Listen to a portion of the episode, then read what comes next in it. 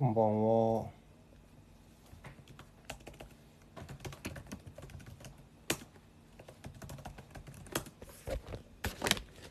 えー、っと、あ、ありがとうございます。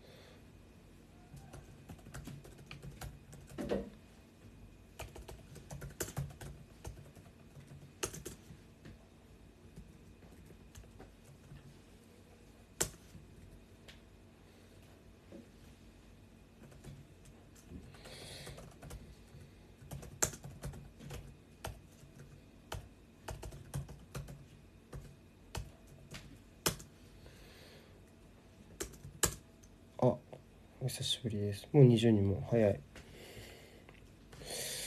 うん。来ねえな。今ね、ちょっとプレビューを書いてる真っ最中なんですよね。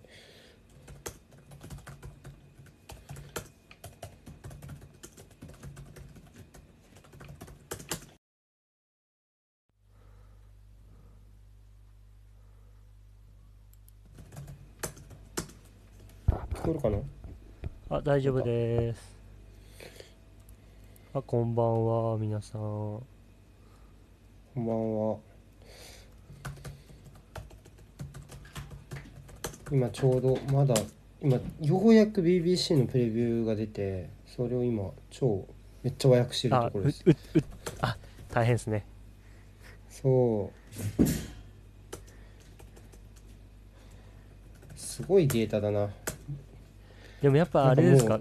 か、か書き続ければやっぱり早くなる、もう、早くなるもんですか、そういうのって。和訳は和訳はねもう超早くなる。あもうすぐ終わります。多分やってる間にだ出せると思う。すごいよ。やっぱりでもリバプール有利の 情報ばっかり当たり前だけど。うんー、そっかまあね。まあ、直近の相性は良くはないですからね、そうです。ね。もうアンフィールドでは5連敗中ですねプレミアで。そんなになりますか。全試合で3得点挙げてるリバプールは。みたいな感じ。うん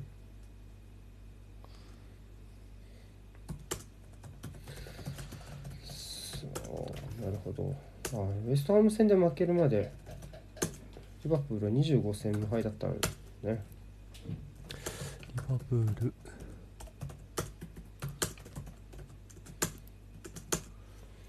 クラブレコード。タイ。あー、確かに確かに、そっか。クラブレコードタイだわ。って書いてある。ジョイントではジョイントクラブレコー。あド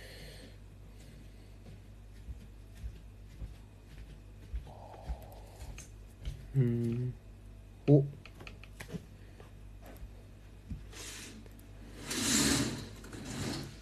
リバプールははい。えっとトップフトップテーブルのトップ5にいるチームにとの対戦において3回ともあのリードしているところから勝ち点を落としてるらしいです今季。リードしてるところから勝ち点を落としてるんですね。うんあー。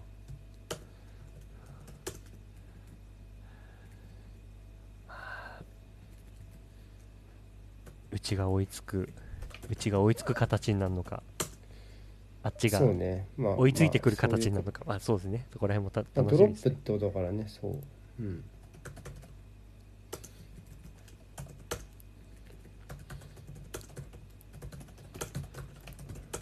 しているとどうですか？リバプール戦ちょっとそわそわしますね。旅行がなくなって喜んでますか？それとも。えそれそれはノーコメントでお願いします。なんでよ？だって旅行は旅行で楽しいんじゃないんですか？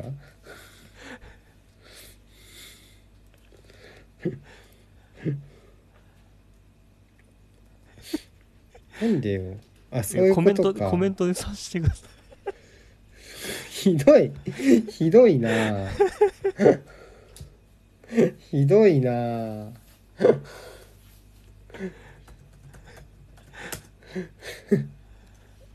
よし。これ書いとけば分かりますね。うんやばいな。でも残念でしたねじゃあ。もうこういうのも言わない方がいいんだね。さっさと試合の話した方がいいんだね。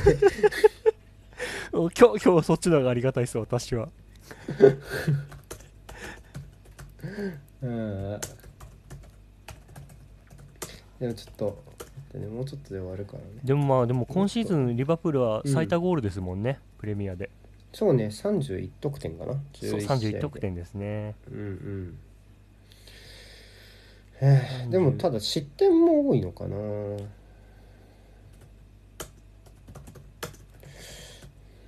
失点失点でいうと失点はでも3番目ですね少なすあの少ない順。ただでもここ2 11試合のアンフィールドでの試合はどっちも複数失点で、これ3試合連続複数失点になれば2012年以来初めて、あそうなんですね。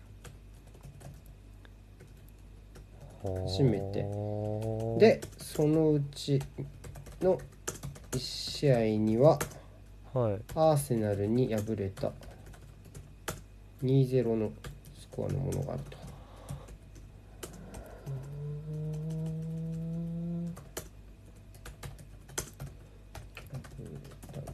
あでも今季のリバプールは保持率もプレミアで2番目に高い。60%ああ安定してですね。うんんそうですね。うんうん。うんシュート数も1位だそうだね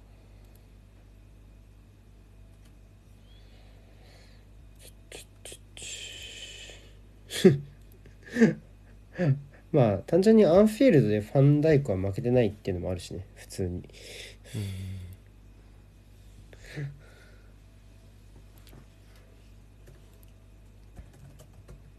去年は勝てなかったもんねそういえば。今これ訳して思いましたけど。去アンフィー年ルド。6連敗してましたもんね。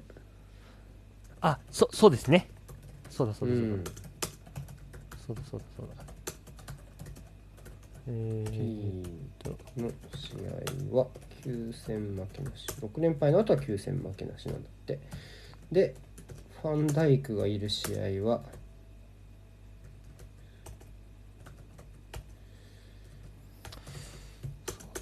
ファンダイクがいる。がはホームでのプレミア52試合で負けたことがないってホームでファンダイクがいる52試合ってことですか？リーグ戦は負けたことがない。おおってすごいねこのデータ。負けてないんだって まだ。すっごいな52試合でですよね。52試合のプレミアリーグの出場で今だ大丈夫大丈夫さん今今あのガブリエルも出場15試合連続無敗ですか？中ちょっ と。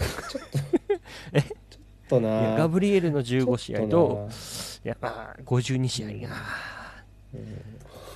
ょっと違いすぎるな。な8試合無敗はプレミアで最も長い。プレミアのチームで今現在最も長い記録とアーセナルは。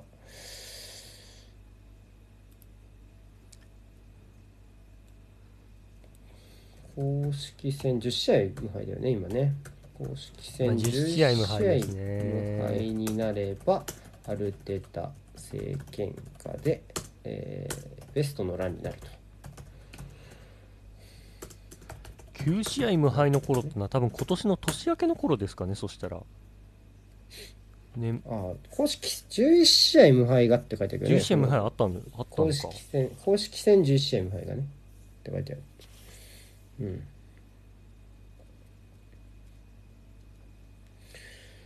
アルテタは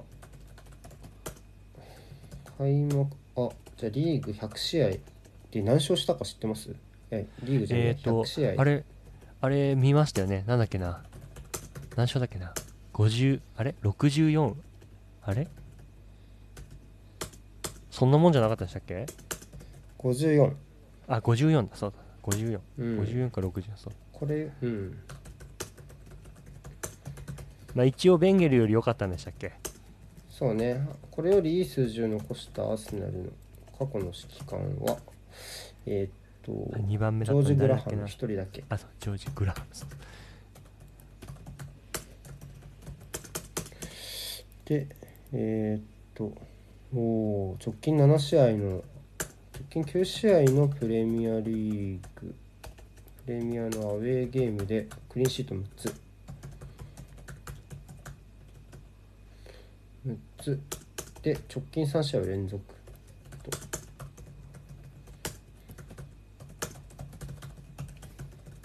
継続中。でえー、4試合連続になれば2005年の5月以来だって。16年ぶりっすか。5月以来だよ。すごいね。すごいな。ラムズデイル。あークリーンシート5つ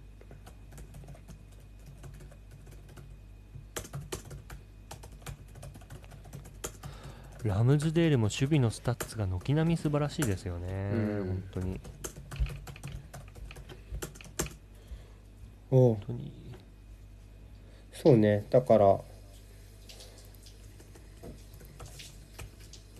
これはこれは2019-1920でのボーンマスと2021のシェフィールドユナイテッド。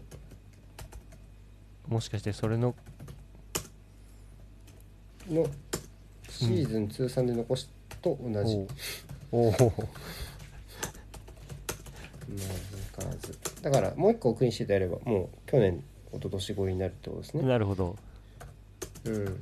ミール・スミス・ローはえー、っと3試合連続。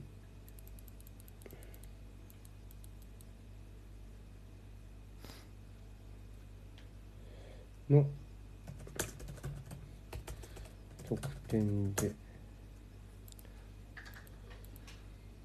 リーグ戦での。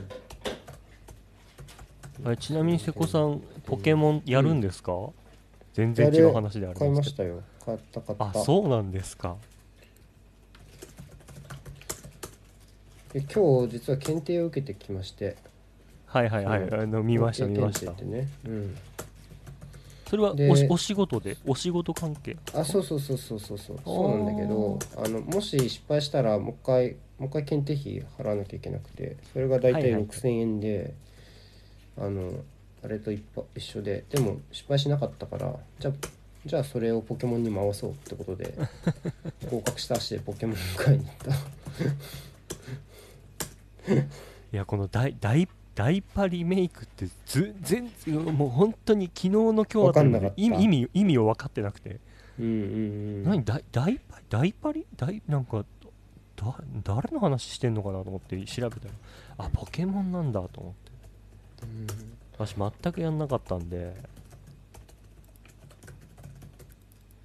やっぱみんなやるんですね。みんみんなやっぱ好きなんだな。とうんうん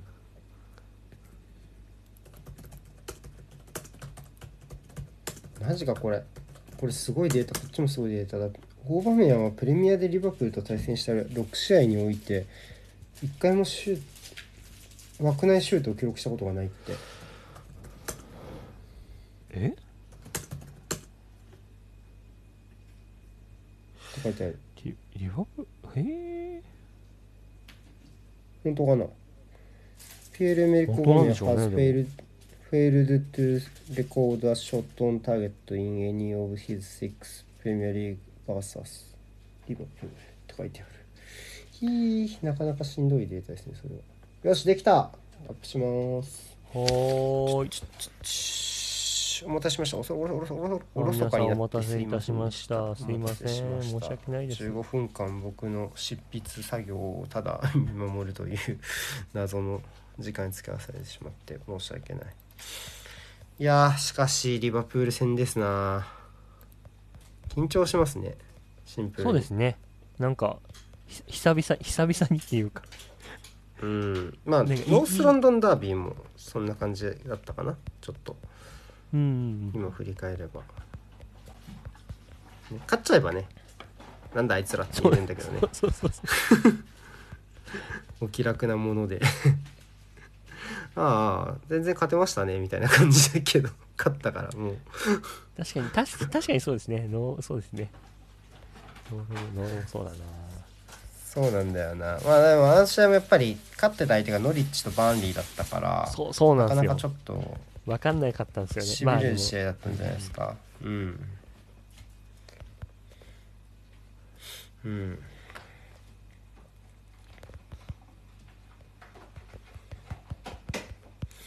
いやーどうどうですか？いやどどこまでやれる？ってかまあなんていうのかな。まあそうなんですよ4位ね勝てば4位ですよ。勝はてば4位。うん。ただどう？やっぱ強いよね今季上の4チームは。かなり。それは強いのは間違いないですね。だから、うん。なんていうんですかね。こう2つの2つのたの楽しみ方っていうかあの単純に勝てば4位っていうところに戻れるっていう楽しみとあとはその、うん。本当の強豪相手にどういう戦い方をするのかっていう楽しみ、なんかこれがこううん。自分の中で2つ大きく分かれてる気がして、もちろん結果的に勝てれば一番いいんですけどどういう選択をチームが取るのかっていうのはちょっと気になる楽しみですねそこは。まあ多分それで言うと僕も今これちょうど今上げたあのプはい。レ,、プレビューに書いたんだけど要ははい。その、トランジッションを避けてローラインでみたいなロングカウンターでみたいははなははい。やり方も今まで特にアルテタのアーセナルではよくあったじゃないですか。そうですねよくありましたね。けどもなんかちょっとその感じでいくのはちょっとこの試合に関してはちょっとなっていう気がやっぱ僕は若干してて、はい。うん。そこはちょっと微妙かなっていう気がしてる。ます。やっぱりリバプール今かなりサイドの旋回で壊していく動きが上手？右サイド？特に右サイドはうまいと思うので、サラーがいるサイドね。うんうん。そこはやっぱりあの今季ボール持ちながらも崩せてるっていうのはやっぱりそういうところが大きいかなと思います。サラが、えっと、エリア仕事のエリアをそのペナルティエリアだけじゃなくてそのサイドまで開放しながら崩しにも関与してるってことが僕は大きいと思ってて、はい。まあ、それの理由はいくつかあって一つはファンダイクがあそこに対角のフィードを飛ばせるようになったことが一つ。はい。はいとあとはインサイドハーフにヘンダーソンを起用できはい。たことが一つうん。だと思ってるんでかつサラ自身。それで初めてサラがこう外でも中でもプレーできる状況が整ってるなっていうふうに思思うのでで多分そのでサラだけじゃなくて当然アレクサンダー・アーノルドもいますし、まヘンダーソン。ヘンダーソンはねちょっとクロップがまだトレーニング復帰できないよとは言ってましたが、まあ彼とのトライアングルが出てきちゃうとちょっとまあなかなかこう止めるのは難しい撤退したところでっていう感じはやっぱりします。いくらまあフィルミーノがいないとはいえ、まあ、ジョタ、うんうんクロスでフリーになるのうまいですから、はい。かなりやっぱりそこは手をや押し込まれ続けるっていうのはあんまり得策ではないなっていうふうにはやっぱり思う感じはうんうんうんうん。するうん、なのでやっぱりバチバチに少なくともやり合うのがいいいんじゃないかなっていうふうには思思います。あの特にアーセナルはこの後チャンピオンズリーグを控えていないので彼らと違って。っはい。ていうのはやっぱり大きいかなっていう気はします。ただアンフィールドはかなりね 雰囲気としては厄介。うーん。ででだと思いますそうしですね。なかなかやっぱりアーセナルの選手はそういうかん、えっと、監修の中でプレーする機会経験が豊富な選手があんま多くないですよね。要ははいそうです分かっそうですねそうね。なのでやっぱつもろにアウェーっていう空気を受けうるフィールドじゃないですかアンフィールドなんてね。はいっていうふうに考えると、うんまあ、そういう舞台でまずいつも通りにプレーができるのかっていうやっぱりところ、やっぱ立ち上がりですよね。そこがやっぱりかなり大事になってくるのはもう明らか、ううん。ん、だしやっぱりチェルシー戦でもシティ戦でもそこで壊れちゃって、はい。ああいう試合運びになっちゃってはいるから、ってことだよねやっぱり。うんそういう意味でもやっぱりどうどう戦うのかというか、まあ、どれだけやれるのかって本当大事な試合だと思います。もう。うんそうですね。中間テストみたいなね感じでしょうね。うん。あそうですね。確確かにいい表現ですね。うん、そう思います。まあ、リバプールはちょっとね怪我人の話がちょいちょいは出ていますが誰も信じてなかったね。そうみんなそうでしたよね。あれでも実際実際今のところどうなんでしたっけ？ちょっと見てないえっとさっきさっきはいはい。クロップが言ってた話によると、ロバートソンとヘンダーソンはまだトレーニングができてなくてファビーニョはトレーニングをし始めたチームと一緒に合流し始めたっていう話を今ちょうどしてたところだったかな。で、まあでもロバートソンいなくなっても積み重がいるってことですよね。そうそうですよね。そうね。だから多分ヘンダーソンの方がヘンダーソンと大きいかなこっていう気はする。あミルナーが間に合わないみたいなので。うあそうなんですか。ちょっとそうなってくるとあそうね。マネとフィルミあフィルミーノじゃんファビーニョは、えー間に合ってそう。っうんうん。ていうのは確かに書いてあった書いてあった書いてあった。うん。で、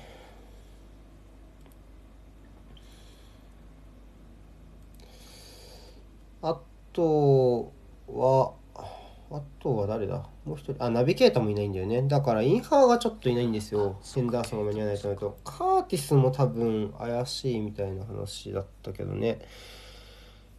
ちょっと何とも言えないところなのでインハーがちょっともしかしたらヘンダーソンが間に合わなかったらいないかもしれない。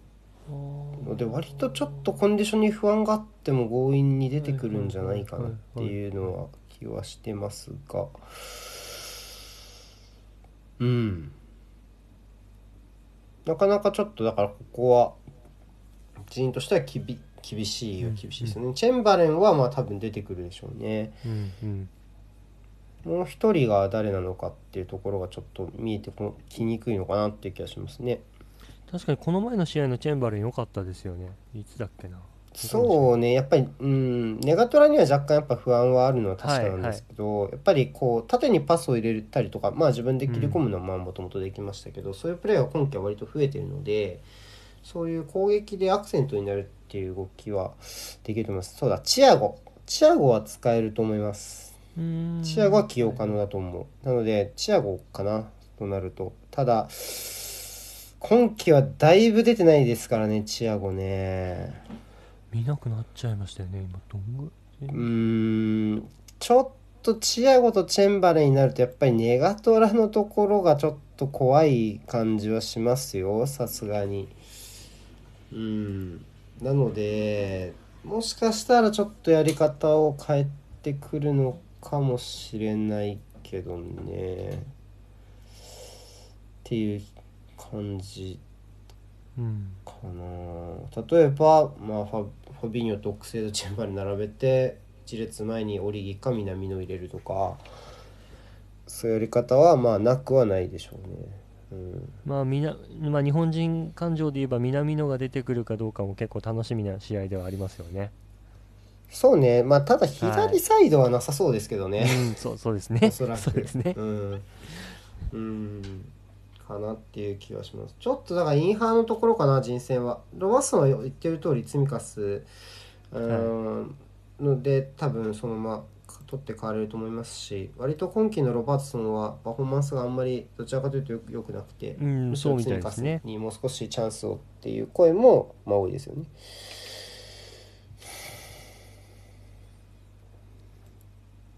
ただ割とやっぱりファンダイクファビーニョマティプが揃っちゃうと真ん中やっぱ硬いなっていう気はね当然するので、うん。そこはやっぱ難しいですね。マティプが今季割といいので、まあ、ファンダイクファビーニョは当然、あの相変わらず。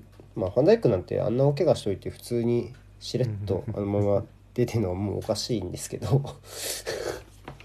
まあそんな感じかなっていう気はします。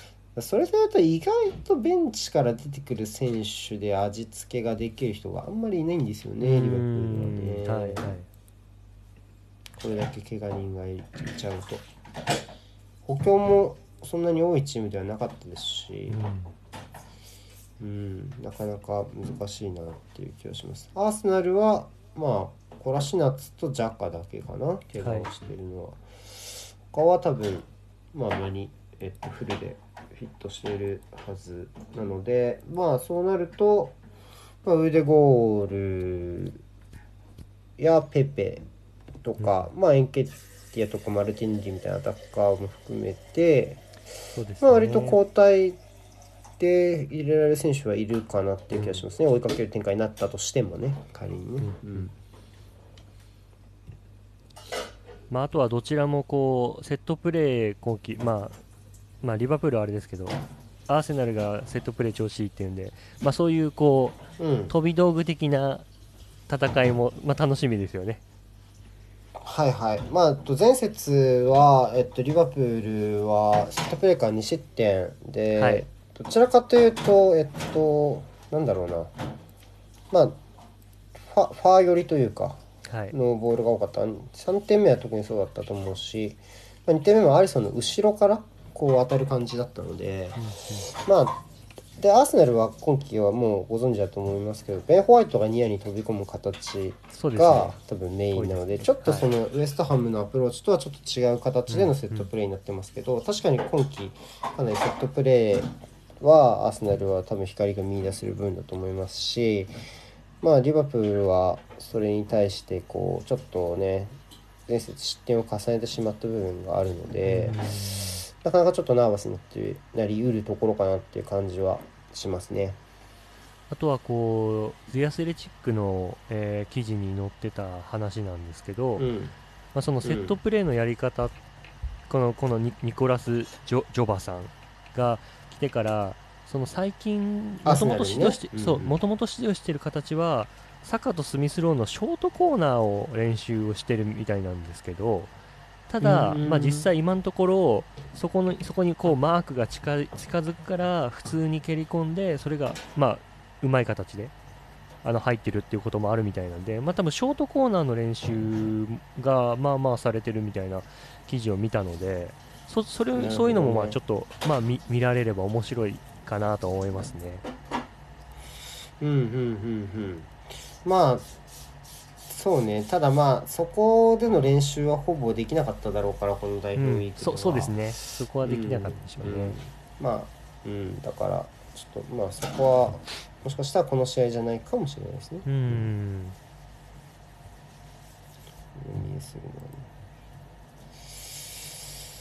そうね。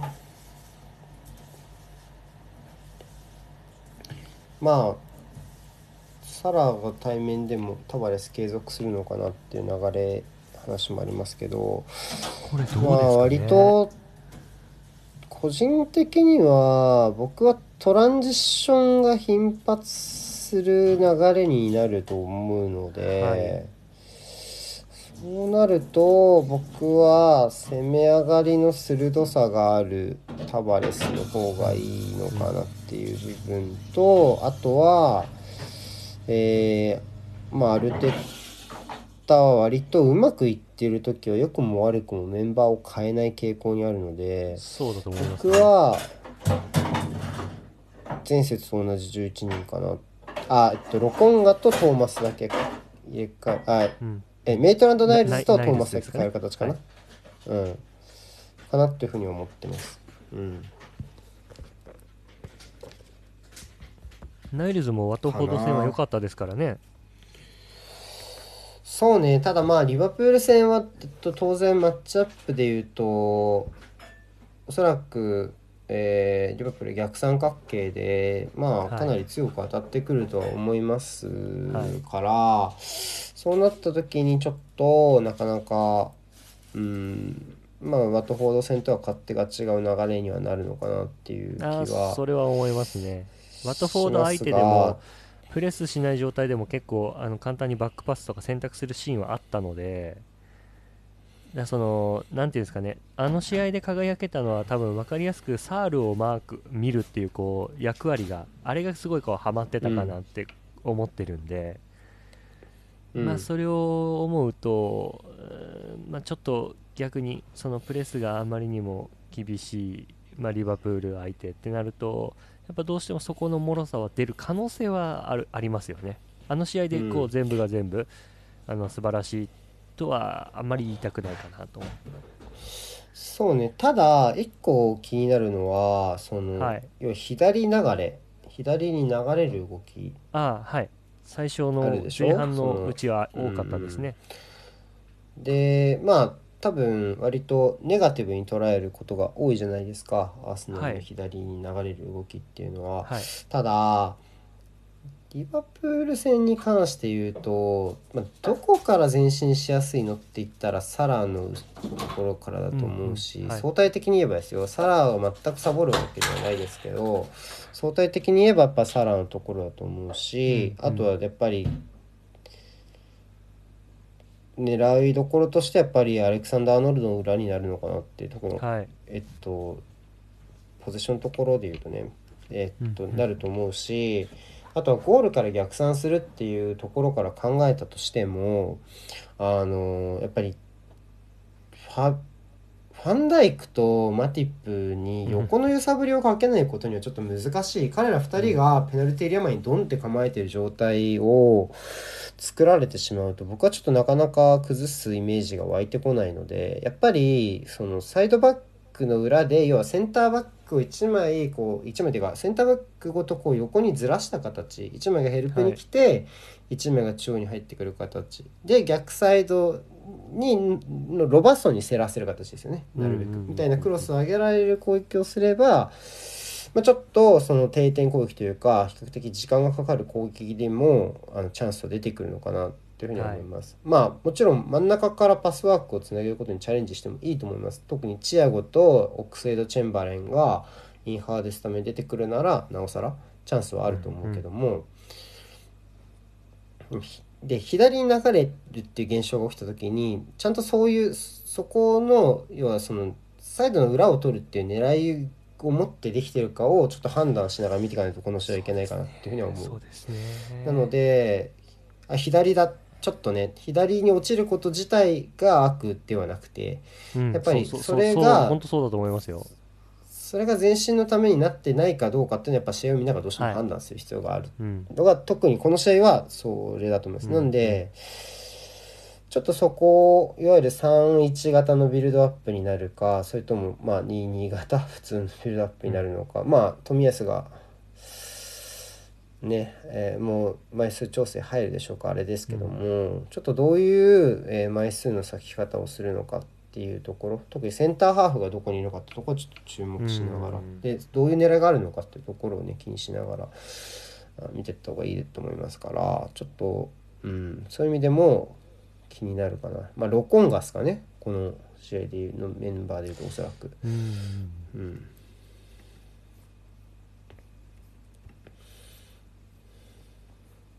まあでもオーバーメアも何もなかったようでとりあえず一安心は一安心ですね。さっきのデータを、そうね、うんまあ、無視しますけど。うんうんうん。まあいやでもまあ実際オープンメンいた方がいいと思いますよ今のアーセナルそうは思いますよ。うん。やっぱり裏への動きがやっぱり少なくなっちゃうから、それは本当に思います彼うん。やっぱまあね本来ならやっぱりバーディーみたいにちぎってくれれば理想ですけど、はい。まあ、それができないとしてもそっち方向に向かせるベクトルっていうのは当然必要だと思いますそうだと思います。からうん。やっぱり彼が間に合ったことは僕は大きいかなというふうには思ってます。うん。あとはプレビューでも書きましたけどスミスローかな、い。やっぱりカウンターで攻撃を加速させられる人間っていうのは僕はこの試合一番重要じゃないかなと思ってて、特にウエストハム、まあ、前節のウエストハムですよね。リバプールと対戦したウエストハムでは、フォルナルスがかなりそこの部分がかすごい良くてはい。あのまあ特にオープンになってた後半の動きがかなりすごかったんですけどあれと同じことをスミスローができればうんかなりいけると思うし、今のスミスローなら僕はできるフィニッシュの精度も含めてできるんじゃないかなっていうところがあるので、僕はこの試合はスミスローに相当期待してまうんうす。んうんあとは冨安のところですよね。そのえっと要はマッチアップ相手がマネになるっていうところで、まあ、はいえっと苦手なタイプじゃないかなって言ってる人もかなり多かったですけど、あのまあそれも多分そうだと思うしあとはやっぱり右サイドは割とリバプールはかなり積極的に旋回しながら相手のポジショニング目だ乱しに行くんですけど左サイドは割とレーンはっきり住み分けてるんですよ。中がマネ、はいはい。で外が、まあ、ロバーソンって形なんですよ。で多分これは本来だったらもうちょっといろいろ工夫がしたいところはい。だと思うんですよ。でもそれは僕はワイナルドゥムがいなくなったせいだと思ってて、ああはいはいはい。うん、やっぱりそういう気の気の使える左サイドの選手がいないことが大きいかなっていうふうに思います。僕あのリバプールの試合チャンピオンズリーグをちょっとこの試合ちょっと見たんですけどポルトとの、えー第2節かな。のリバプールが5-0で勝った試合とかはカーティス・ジョーンズが左に流れる動きからカットインしてミドルを決めたのが2点目とかになってたんですけど、ああいう動きが左サイドで見れるともうちょっとあのいろいろ動きが出てくるかなっていうふうには思うんですけど今のチェンバレンはあんまりそういう感じがしない、どっちかというと中央にとどまりながらその一発刺すようなパスだとか自分でカットインする形を狙いがちで、オフ・ザ・ボールで気を利かせる感じはしないので、はい。まあ、おそらく左はこの分だとチェンバレンが出てくる可能性がかなり高いと思うので、うんうん。そうなるともう内外の住み分けはっきりしているのが左サイドだと思うのでこのロバートソンの、まあ、オーバーラップしてくるロバートソンとマネの受け渡しをどうするかっていうところはうん。割とやっぱりあの序盤からはっきり決めていかないといけないところなのかなっていうふうには思いますね。うん、中盤が下がるのかそれともまあサイドハーフがついていくのか、うん。まあ、サイドハーフがついていくのが一般的かな。うん。まあ、あとは個人的に楽しみにしてるのはあのここ最近のサカと冨安とラカゼットの右のこのトライアングルはい、がす,、すごくよく見えるので、まあ。ここがうんと、まあ、いわゆるトランジションだけじゃなくて完全な、まあ、アーセナルの保持の局面になった時に、まあうん。か構えたリバプールに対してどれだけここの右が前進できるかっていうのもちょっと楽しみにはしてるんですよね。はいはい。まあもマネマネが多分戻ってきちゃうとやっぱはい。りそこは厄介になるので、はい。まあ、ある程度スイッチを入れてからスピーディーに崩す必要が逆サイドに比べるとあるかなっていうはい。印象はある。うん。のが一つありますが、まあ、やっぱりそれもファビーニョとかファンダイクをどれだけ動かせるかっていうところですよね。サイドから崩しきってっていうのは、まあもちろん大事なんですけど結局中に彼らがいドンって構えてしまっている状態ではねそうですね。ダメだからやっぱそこでこう出てくるタイミングかつからじゃあ中で今度はミドルに狙える選手がいるかとかねトーマスみたいな。うんうんとか、うん、そういうじゃあファンダイクのその視覚からオーバーメンが飛び込めるかとかそういうなんだろうなエンドの動きというかそのシュートにつながる動きのところも含めて、確かに言ってもらった通り右サイドに流れる動きとは好調ですからあの動きからは確かにね何かを生み出せると大きいですよね。うんうんまあ割とこの冨安とかも冨安とかもこうなんていうんですかねこのはい。出し手と受け手がうまくスムーズに入れ替わってますよね右は。そう思います。この本当にうまいなと思って。うんうんうんうん。そう思いますよ、うん、やっぱりホワイトパス出さない論争もありましたけど。はいはいはいありましたね。ねそんな日本代表でもやっぱり吉田から伊東純也に直接パスつけるパターンとかもすごい多かったので なんかすごい分かりやすかったなと思います、うん、ロバートソンって出てくるんでしたっけって書いてありますね。あそうなんですよね、一応まだ練習はできてないとかだったかな。でもまあ何とも言えない状況なんじゃなかったかな。確か、うんうん。どれだっけなさっき見つけたんだけどどこやっちゃった。うん。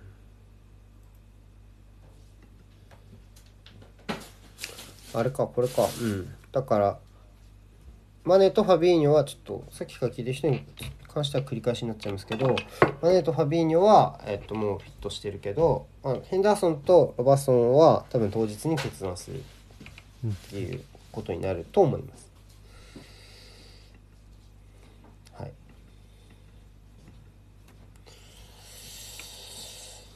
いや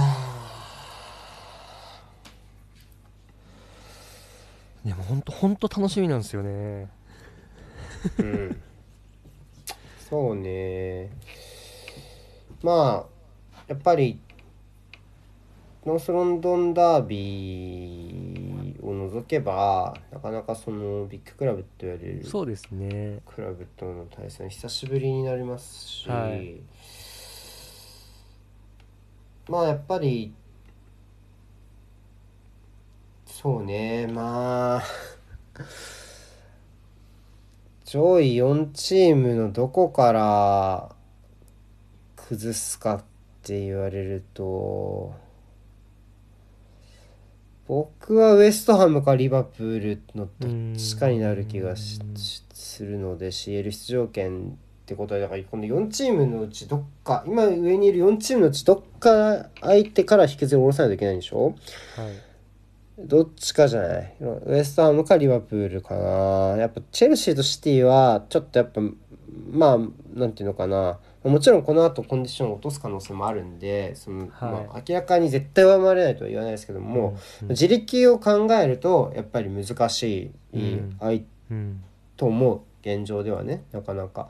ただリバプールも現状ではそっち寄りだけど彼らはアフリカネーションズカップがあるのでえーで影響が最も大きいクラブなのでまあはい。まあそれで言うと冬頃かつ多分 CL も年明けまで継続決定になりましたから、はい。やっぱコンディション的に終盤戦息切れする可能性っていうのは当然あるかなっていうところかなっていうのと、まあ、ウェストハムはまあとてもすごいいいチームですけども、まあ、上位2チームに比べると失点の数が、まあ、上位2チームはちょっと異常ですよね。うんまあそそうですね。上位2チームちょっと異常ですね、うん、けどやっぱりそそこに比べるとっていうのとあとはここのチームもやっぱセンターラインに離脱者が出ると、うんうん。特にライスかアントニオが怪我しちゃうとちょっと難しくなるので特にライスはユーロも含めてフル稼働ですから、はい。まあ負傷とか、まあ、ちょっとどっかで調子を大きく落としたりって可能性は僕はなくはないかなっていうふうに思っているのでそうなってくるとアーセナルにもチャンスは出てくるんじゃないかなっていうふうには思います。うんね。まあ、あとはちなみにリバプールは今あの公式戦30試合連続であの得点を決めてるんで、うん。まあ、アーセナルのディフェンス陣がどこまでできるかっていうのも楽しみにした方がいいかなと思いますね。まあ普通普通に考えればよ。普通に考え1 点は取られると思う。わ1点は取られると思う。かりますよ。やっぱり。そのそれは難しい。うん。そう30試合の中で1点で終わったのは7試合ですね。うん、7もう試合それだよね。もう目指すとしたらまず。だからやっぱうん。やっぱ1点はまあ入れられ入れられてもしょうがないっていう目で私は見ます。だから。そのそそうそういうもんだと思って。先制点はやっぱ取らないと。それでやっぱなるべく遅らせる。その点を取られる時間。そうしたら初めて見えてくるから、クリーンシートがね。そういうことだと思います。でもなんか今,、うん。今のメンバーならできできるんじゃないかって思えるのがやっぱ嬉しいですよねそうですね。それはやっぱりあのーやってくんじゃないかっていうのは思う、うん。と思う。やっぱりうんまあうん、まあ、正直言うとね 正直言うとやっぱり、い。いですよ。いいですよ。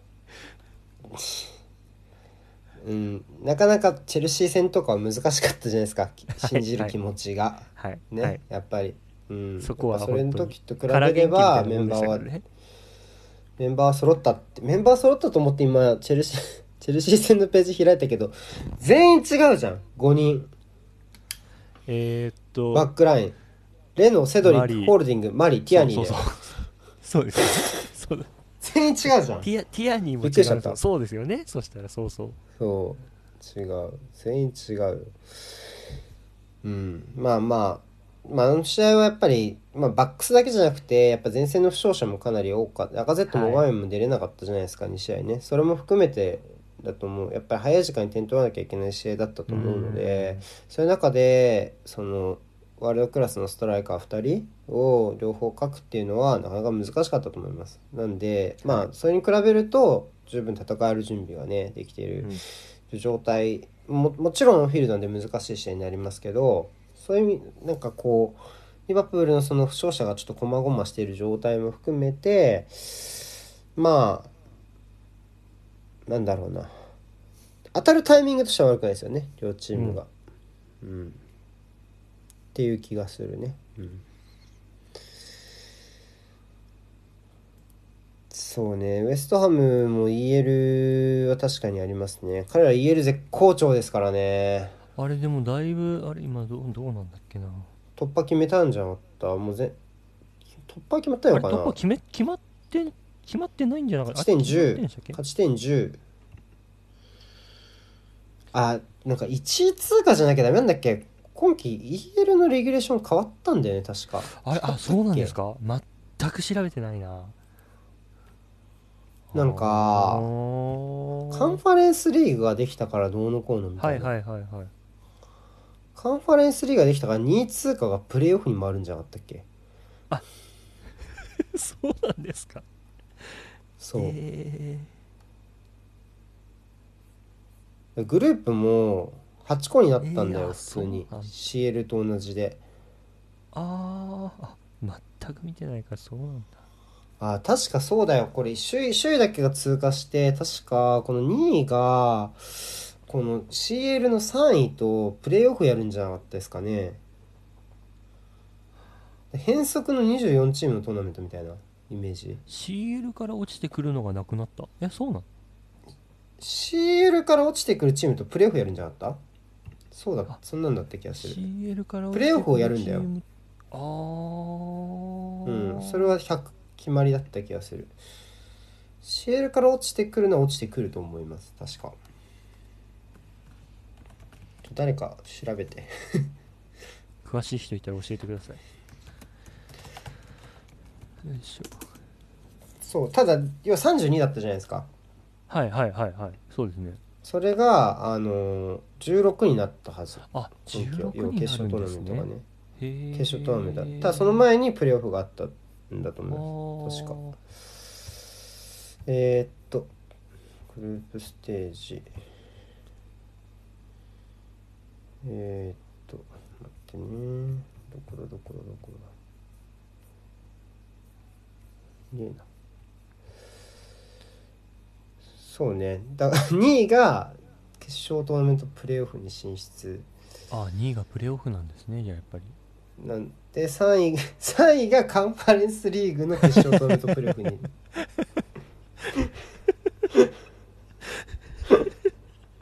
それはすごいな。大変。大変。大変だよ。カンファレンスリーグ。のプレーオフか。クラウドさん来てくれてありがとう。う、うん罰ゲームですよね。そうだやっぱりそうだね。確かに。あクラウドさんこんばんは。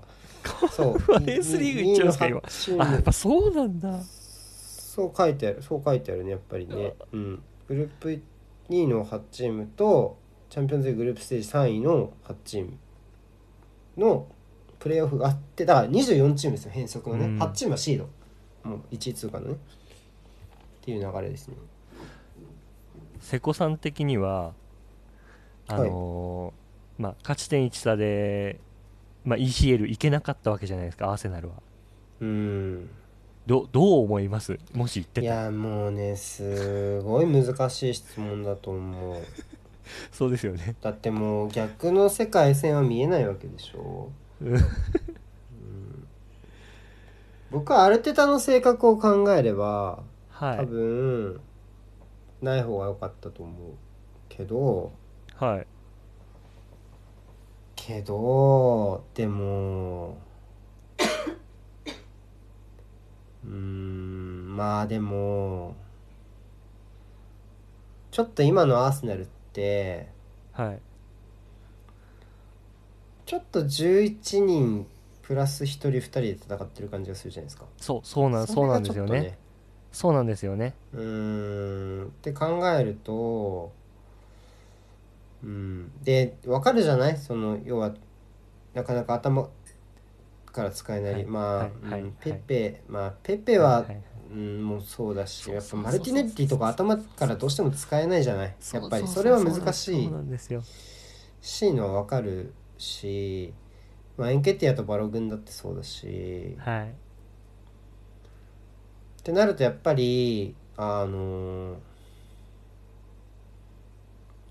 ちょっと負傷待ちというかそういうところはやっぱりちょっと出てきちゃう。うんところはありますただまあタバレスがやっぱそういう意味で一つそのぶぶっつけじゃないですけどちょっと,、えーっとイレギュラーな形で、えーうんプレータイムを得たはい時に結果を出せたのは一つ救いになるとは思うけど彼はやっぱりうーんトップチームでの経験がない選手ではないですもんね。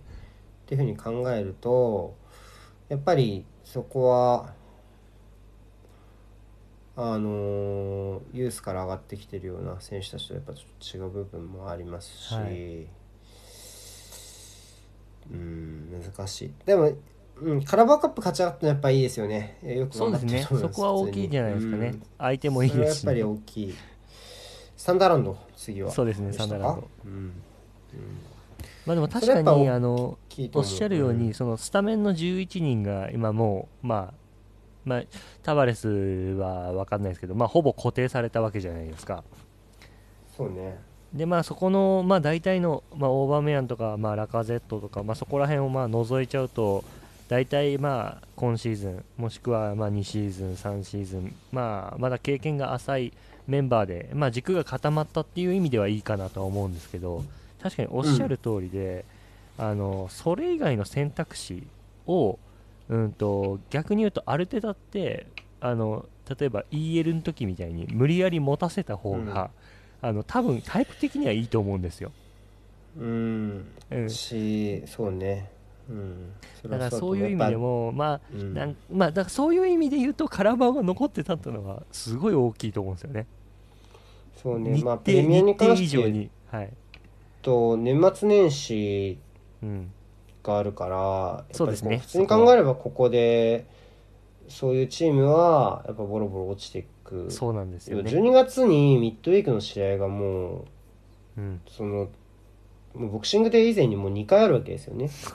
12月1516あたりとその1週目、そうですいやそうですね。えっとオレオトラフォードですよねアーセナルは、うんうん。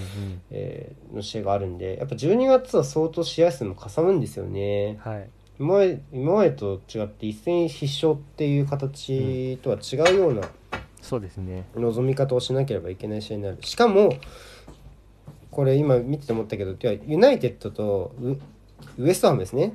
どっちもミッドウィークは。あそうそうなんですよ、そうなんですよ。うんなかなかタフですねそれは。っていう感じがするのでやっぱりそこ、うん。まあ、両チームともずっとミッドウェークで戦ってきてるチームなのでそういうところの要はリズムっていうところでは、はい。まあ、明らかにアーセナルよりはいいはずですよね、い。その週に2回戦うっていう体のリズムはね、うん、そこはまあ当然克服しなきゃいけない部分かなっていう気はするし、うん、やっぱり基本的には当然そのアーセナルはその未来を見据えてここ何年かをこう固めていくような若いチームを作ろうとはしているとは思うんですが、とはいえもう欧州サッカーって地味猛量じゃないですか。もう、はい。ここ今今今戦えて抱えてる選手たちで23年後戦えると思います、その実力的には当然ねまだまだそはい。のスカットの伸びしろはあるけど、それをキープできるかってもう全く全然わからないわけですよね。そうで。すね。っていうふうに考えるとやっぱりいろんな選手を使えるコンペティションが複数あるっていうことはまあやっぱりプラスにになる側面も当然出てくるはずだと思うけど、やっぱり昨年見てるとその EL のグループステージをじゃあアルテタがどれだけうまく使いましたかって言われると、うん。またなかなか難しい話になるわけで、うん、それはなかなかね、うん、なんとも言えない。分だから一概にいいともダメとも言えないなっていうのは正直のところかな。5枚交代ならね、って思うプレミアが。そうん。うん、まあ、あとはそのリバプール勝手なイメージなんですけど、まあ、今回補強がなかったじゃないですかリバプールは。でそういう意味ではこう、まあえー、と経験豊富なスカットに対してこのうん、チ、ね、ヤングガナーズがどう立ち向かうかっていうなんかそういう構図いやもう構図的にもすごい面白いそう。試合にはなるんですよね。そう思う。いやあの本当これもプレビューに書いてもうこの試合一番のテーマと言っていいけどやっぱリバプールって変な崩れ方しないんですよ、負ける試合でも、はい。チェルシーとかシティってそういうループに入ること多いじゃないですか。たまに入るじゃないですか、負けた試合ってそのめっちゃぶっ壊れるみたいな。はい、まあまあクロップのリバプールってうん。あんまりないですよね、そういうことが。他のチームと比べると。明らかに少ないと思います。それは、はい。やっぱりこう目の前の状況に対して常に真摯に立ち向かうっていう彼が作ったそのチームの強さだと思うし、まあそこで関して言うと正直アーセナルはまだまだだと思いますよ。もうそこは下って認めないといけない部分だと思うので、って考えるとやっぱり一回こうスコアでビハインドを追うともうぐーっと勝つ確率が下がってきちゃう試合になると思います、うん。だからやっぱりもう勢いのところでやっぱ先に点を取ることができないと難しいしやっぱりただ取れるとは思うしね。あのーその開幕当時と違って今の方がスタイル的にも取ってきてるし、まあ、うん。セットプレーっていう罪もあるし、はい。そういうことを考えるとその取る手段とか含めて割と可能性はあるのかなっていう気はうん。してます。いやでもただやっぱ難しいですよ。もう本当いけるかもしれない状況っていうねリバプールのチーム状況では若干あるけどもうやっぱはい。本当難しい対戦になるのはもううん。間違いなくて、うん、だからこそやっぱみんな期待してるしそういう試合やっぱり一試合でも多くこなしてほしいっていう気持ちがあるからやっぱ幸せなことではあるんですけどね当然。そうですねうんはい。というわけで、あと1分半なんで、スコア予想しますか？一回リバプールはビラ2-7の試合そうね。あれだけイレギュラーだったね。確かにね確かに確かにあれ1ね回ぐらいじゃないかな、でも。まあ、逆に言うととそそれがものすごいインパクトになっちゃってるわけですからねそうね。そうね。うん確かにあれだけあったね。確かに。そうだね。あじゃあススコア予想いきます？うーん。まあ、勝つとしたら1対2だな。まあでもあー1-1だと私私もそう思う現実的に。うーんあ1-1現実的に11 1-1。うん。かな。勝つとしたら1-2。かな。やっぱ1失点。私はちょっと1失点だと思う、まず。うん。いや私はちょっと無失点を期待期待してますおお、いっちゃう。うん。もう1-0でいきましょ1-0で。うもうラムズデールがもうやってくれますよ大丈夫ですよなるほどね。楽しみですね。ツイキャスはやるんですか？ジャベとやるのかな？船島さん。あ僕はちょ多分っとできないたです、ね、多分ジャベスさんが大丈夫ならやると思います。うん。多分昨日やりたいって言ってた気がするんで。あそうなんですね。あのあじゃあ。そうね。なんでちょっと僕はまあちょっと今週も無理なんですけど来週からね通常通りやりますからわと。かりました。はい。お願いします。すいません。皆さんありがとうございまはい。した、ありがとうございました。ありがとうございました。おやすみなさありがとういございます